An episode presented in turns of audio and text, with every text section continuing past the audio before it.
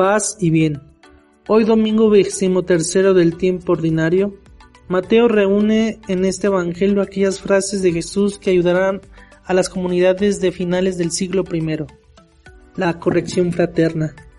Y esta corrección evangélica la hacemos acercándonos al hermano que ha pecado o ha cometido una falta, y si éste se corrige, habremos ganado la vida eterna conforme hemos escuchado al profeta Ezequiel en la primera lectura.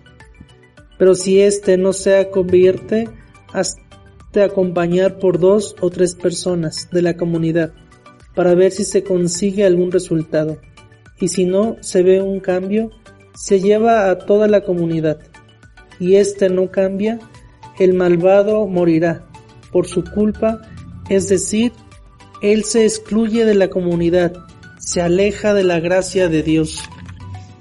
El segundo momento de nuestro Evangelio es la ratificación sobre Pedro, de desatar y atar en el cielo y en la tierra, autoridad que vemos hoy en día con el Santo Padre el Papa Francisco. Y por último, pero no menos importante, es la oración en común. Jesús garantiza que el Padre escuchará si dos o tres personas se ponen de acuerdo.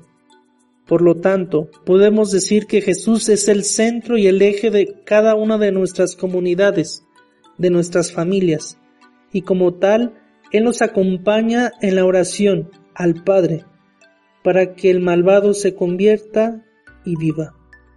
Feliz domingo, paz y bien.